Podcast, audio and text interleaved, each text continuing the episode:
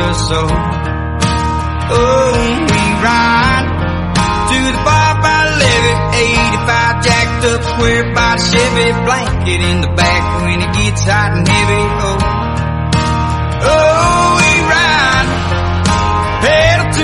Bueno, pues criptocapitaleros, continuamos con el programa y con nuestro segundo invitado, Jori Arm Brewster. Ya me he aclarado que no es que es Jori, no Yori, y Jori viene de José Ricardo. Lo que no sé es el apellido, qué origen tiene, Arm Brewster. Es alemán. Es Eh, alemán, Sí, ajá. eh, mis dos padres tienen parte alemana.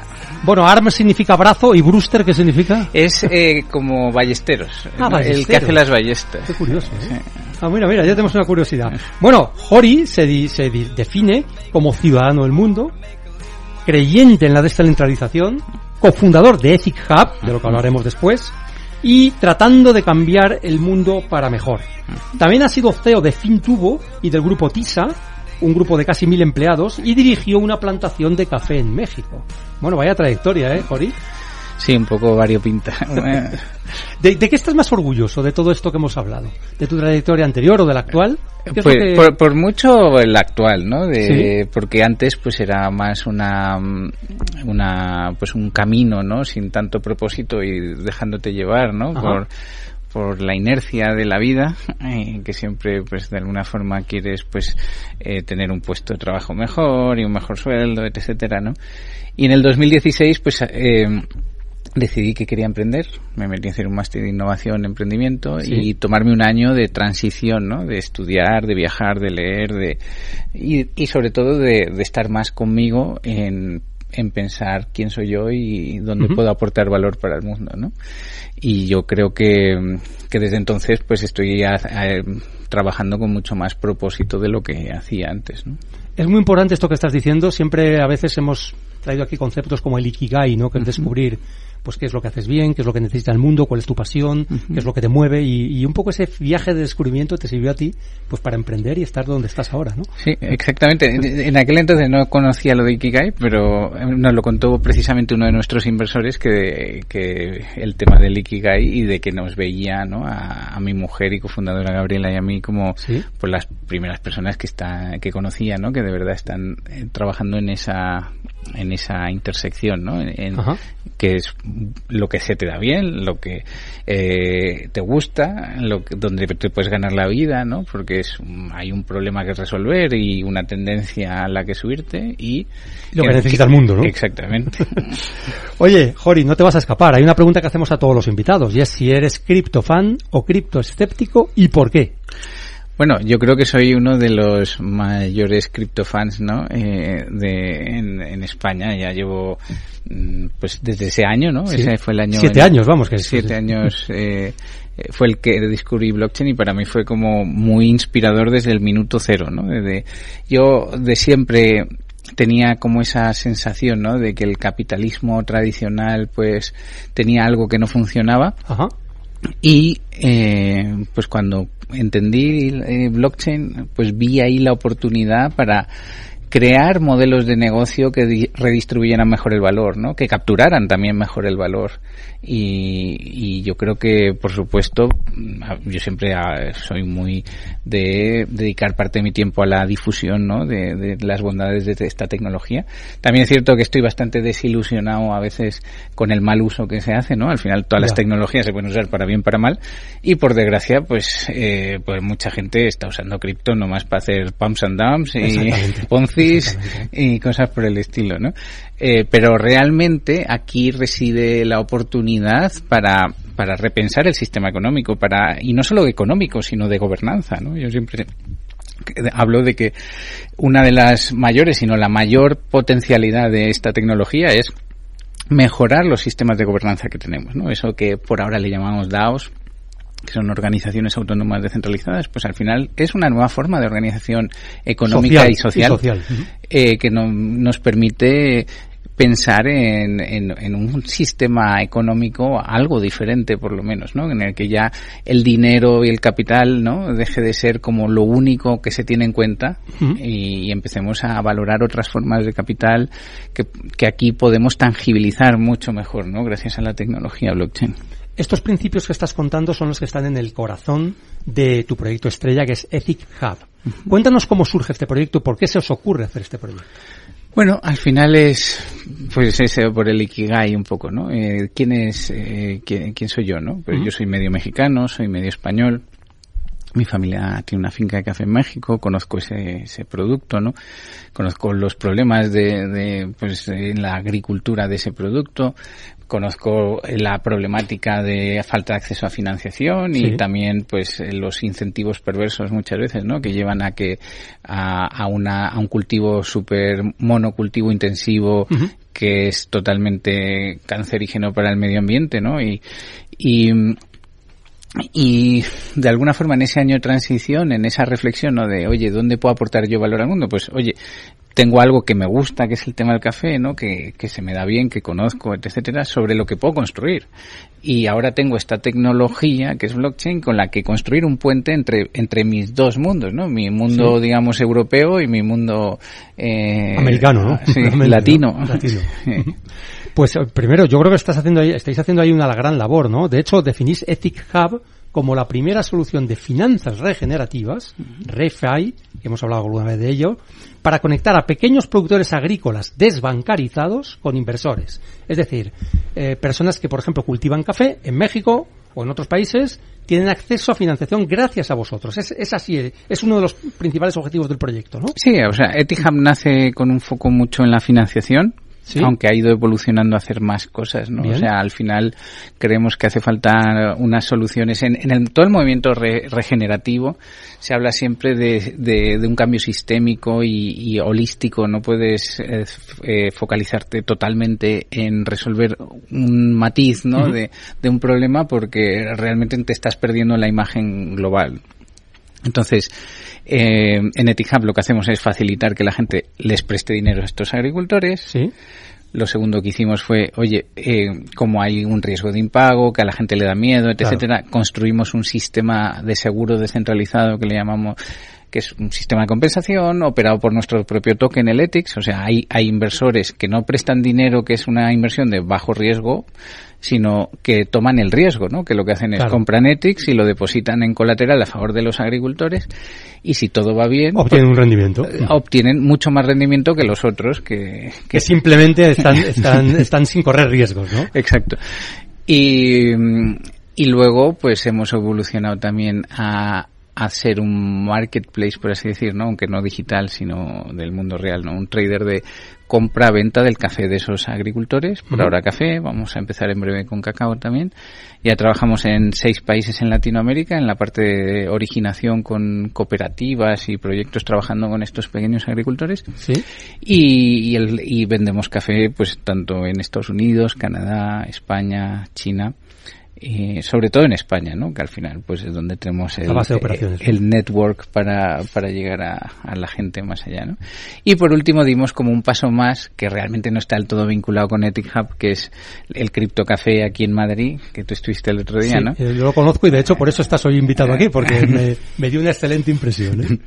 Sí, pues es un espacio físico para pues eh, también que sea un, punto, ¿no? De, de, de difusión de, de esta tecnología y mm, con mucho foco en ReFi, ¿no? O sea, en usarla para bien. Y, y que también es un sitio de coworking, podéis ir ahí a trabajar desde ahí. No, no di la dirección para que la audiencia sepa dónde está y pueda hacer. Calle Bastero 13 está a 100 metros de Metro La Latina o Metro Puerta Toledo, ahí a, mitad camino. Y hacemos eventos regulares, ¿no? O sea, muchas tardes pues tenemos ahí algún, algún evento de algún proyecto cripto o de algún proyecto de inversión de impacto también. Oye, volviendo a una de las cosas más importantes que hacéis en Ethic Hub, que tiene que ver con el crowd lending, pues tenemos una sección en el programa que se llama la Criptopedia y en ella explicamos algunos de los conceptos más importantes para entender y aprovechar el mundo blockchain y la web 3. Y en este caso te vamos a pedir a ti, te vamos a atracar que nos expliques de forma breve y sencilla qué es esto del crowd lending. Vale. ¿Te atreves? Sí, por supuesto. De hecho, eh, me voy a abstraer un poco más desde los orígenes del crowdfunding, ¿no? El crowdfunding nace precisamente con crowdlending, eh, que era un, eh, con Kiva en el año 2006, creo que fue. Eh, pues básicamente a alguien se le ocurrió que podíamos usar blockchain pues para hacer campañas de recaudación de fondos para Claro. proyectos, ¿no? O sea que ya no hace falta ir a un banco y pedir un crédito, oye, puedes pedirlo a, a mucha gente que te... Realmente que te- inicialmente no era la blockchain, perdona que te cor- No, corrija, sí, era sí. Internet. Internet, Era Internet, sí. no la blockchain. Exacto, perdón. Eh, eh, con, con Web 2, ¿no? No, Eso es, eso es. y, y claro, eh, esa, esa idea de, de financiación colectiva, pues al final ha, ha tenido varias aplicaciones, ¿no? Hay el crowd eh, de donación, Sí. hay donaciones, hay eh, de inversión tanto en deuda que sería crowd lending, ¿no? Prestas un dinero y te lo devuelven tu capital más tus intereses, Sí. o hay eh, crowd equity, Sí. o sea, estás invirtiendo en proyectos, en su capital, o el, el de reward, ¿no? Eh, que no me acuerdo cómo se llama en español, que es em, pues eh, Kickstarter, ¿no? O sea, lo que haces es eh, financiar la producción de un patinete super guay y precomprándolo, básicamente. ¿no? Lo precompras o tienes condiciones especiales para acceder al patinete como precios Claro. eh, de oferta, etcétera. Sí, sería esto, ¿no? Y por último, y ese lo hemos inventado nosotros, Sí. está el crowd collateral, ¿no? Que Sí. lo que es- de lo que se trata precisamente es de que entre todos construyamos colateral para los que no tienen ni datos suficiente para hacer un credit scoring, ni un cola- ni un activo, ¿no? Que se pueda usar como colateral para para colaterizar los préstamos, ¿no? Entonces, lo que hacemos es crear ese crowd collateral para que la gente pues pueda apostar por esos pequeños agricultores que tienden a ser muy buenos pagadores. Y para eso habéis creado el token, ¿no? Eh, ¿Puedes repetir cómo se llama el token para que la gente lo pueda también conocer? E- Ethics. Ethics es un RC20 que originalmente se lanzó sobre Ethereum, eh, que cotiza por ahora principalmente en, en casas de cambio descentralizadas, que, Sí. eh, aunque estamos trabajando también en listarlo en alguna casa de cambio centralizada. Eh, y que Por ejemplo, en Uniswap te puedes encontrar el Sí, sí, por supuesto. Uniswap tanto en Ethereum como en Celo, que son las dos principales blockchains donde trabajamos. Y, y es un token con unas tokenomics, eh, yo diría, eh, muy originales, ¿no? Sí. Eh, bien pensadas, ¿no? Hemos contado con apoyo de la gente más top del planeta, ¿no? O sea, los de Block Science, Token Engineering bueno. Aca- Academy, etcétera, para para aterrizar este modelo de token en el que al final lo que se busca, al final para mí la, la cripto, los, eh, la token engineering va de diseñar bucles de incentivo, ¿no? Y en nuestro caso el bucle de incentivo que busca el Ethics es que cuanta más gente presta dinero, pues mayor demanda para el Ethics, cuanta más Claro. demanda para el Ethics, pues mayor valor en el sistema de compensación, cuanto más valor en el sistema de compensación, pues más segura es la plataforma, más gente se anima a prestar Claro. y así Un sucesivamente. círculo virtuoso al final creáis, ¿no? De Exactamente. incentivos. Exactamente. Y, mm, bueno, digamos, eh, eh, ¿se están cumpliendo los hitos que habéis previsto cuando creasteis este token o tenéis algún plan? ¿Cuál es la visión un poco hacia el futuro? A ver, yo creo que eso de hacer, eh, eh, si hacer un business plan, ¿no? Para, para una startup es imposible, pues para un token mucho más, ¿no? Porque estábamos en, en, en, en etapas súper iniciales. Yo creo que fui a una de las primeras masterclass sobre token engineering en 2018, ¿no? De Trent McConnell. Eh, Así que era, era aquello que nadie hablaba de eso. eh, Claro, ¿eh? claro, es que yo creo que era el, el único tío en el planeta que empezó a generar unos recursos para eh, que otra gente pudiera aprender de, de token engineering, ¿no? Y que no fueras todos sacar el dedo al aire a ver, A se ver qué nos- pasa, ¿no? a ver ¿Qué qué se nos ocurre? Exactamente. Y, pero el caso es que incluso hoy vivimos en, uno, en una era súper temprana, ¿no? En la que todavía eh, el 99% del valor de los tokens todavía se explica principalmente por por especulación y no tanto por fundamentales, ¿no? De demanda de esos tokens. Y, y por tanto, pues estamos lejos de, de- de tener unas buenas prácticas así ya consensuadas, ¿no? Como tenemos en, en, pues, eh, en, los mercados de capital Claro, más, más tradicionales. tradicionales, ¿no? Eh, ¿Nos puedes dar, lógicamente si puedes, algunas cifras del proyecto? Es decir, esto ya es una realidad, Ethic Hub es una realidad. Existen ya agricultores que están recibiendo esa financiación gracias a vosotros, que si no, no la estarían recibiendo y a lo mejor no podrían hacer, eh, sacar adelante sus vidas, ni su familia, ni su actividad. Em, ¿Esto en, en qué países ahora mismo estáis operando? ¿Cuántas personas, cuántos agricultores se están beneficiando de esto? Eh, no sé si nos puedes hablar de volumen económico. Un poco cuéntanos, cuantifícanos exactamente Ethic Hub. Bueno, a ver, a nivel de agricultores son relativamente pocos porque eh, en, en esta etapa estamos más centrados en, en lo que es trabajar con las cooperativas para Ajá.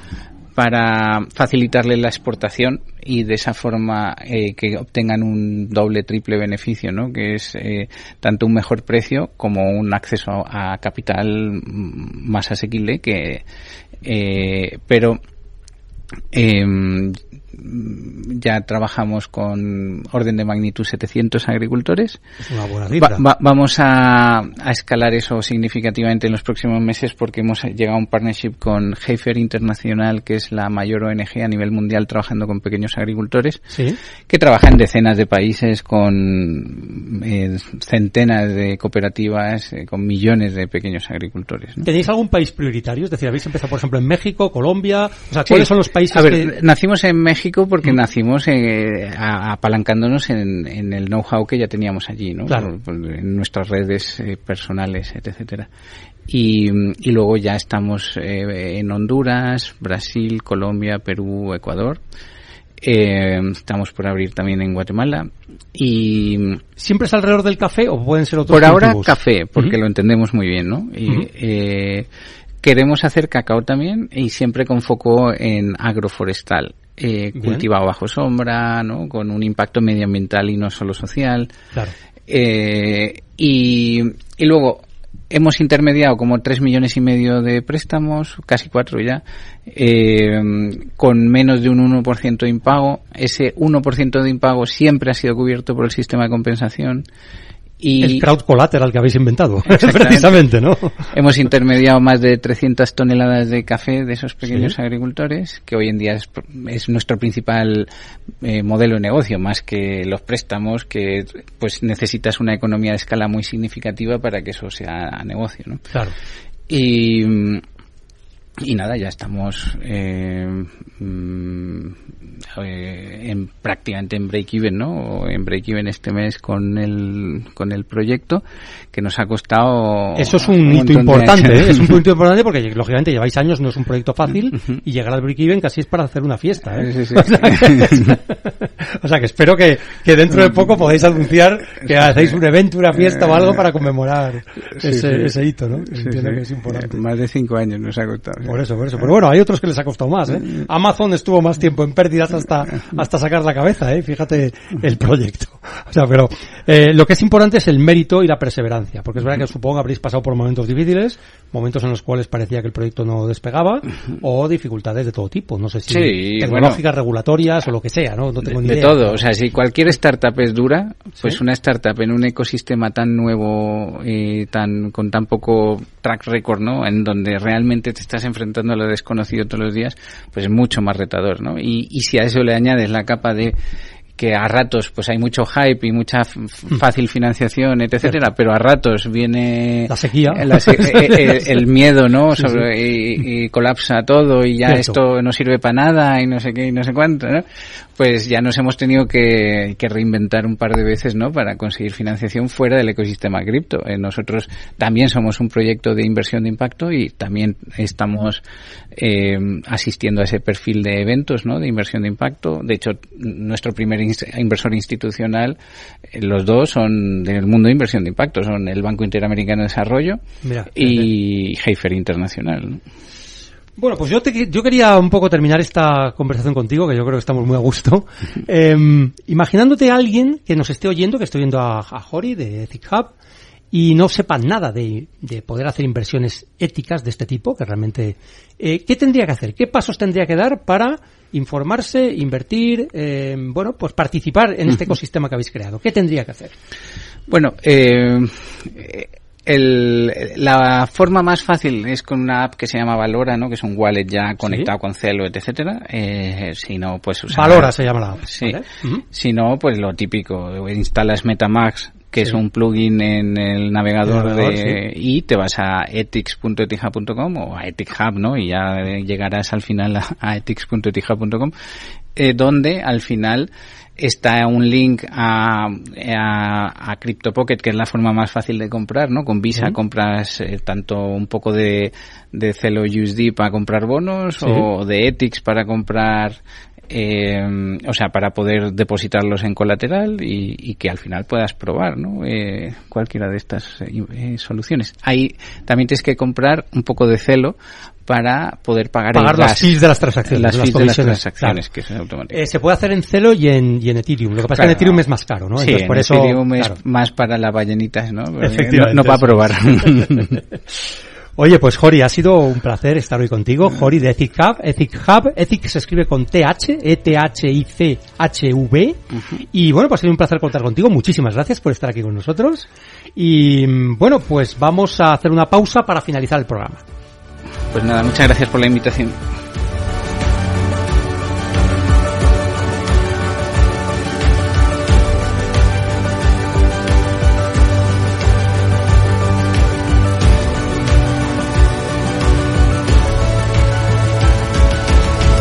Cripto Capital con Carlos Puch Sajibela.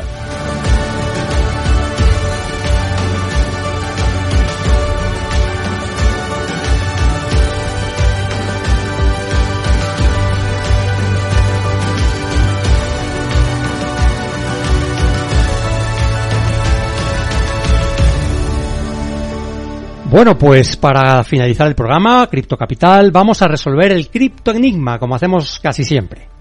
La mejor manera de saber el coste global de usar una blockchain es conocer los fees, las comisiones que han pagado los usuarios por usarla. Ese dato se puede obtener, por ejemplo, en la web de fiyama.com. Y si consultamos las fees pagadas en Ethereum en las últimas 24 horas, son 4 millones de dólares de fees de comisiones sobre un total de transacciones de 792 millones de dólares, lógicamente convirtiendo la criptomoneda en dólares, ¿no? Por lo que el coste porcentual de usar esta red, Ethereum, es el 0,5%, que como veis es mucho más bajo que cualquier red de intercambio de dinero a nivel internacional, a pesar de que Ethereum es la blockchain más cara. Si lo hacéis en blockchains como la que ha hablado antes Jori de Celo, esta, este coste se puede dividir por 10 o por 50, ¿eh? o sea, es muchísimo más barato. Y el criptoconsejo de hoy es, si crees que hay muchas posibilidades de que Bitcoin siga existiendo de aquí a 5 años, compra. Y si no, no. Muchas gracias a los invitados, César Belda, fundador de Noken Digital Assets y notario, Jorian Brewster, cofundador de PickHub. Ha sido un programa apasionante. Nos vemos el próximo lunes a las 3 de la tarde. Sed felices, criptocapitaleros.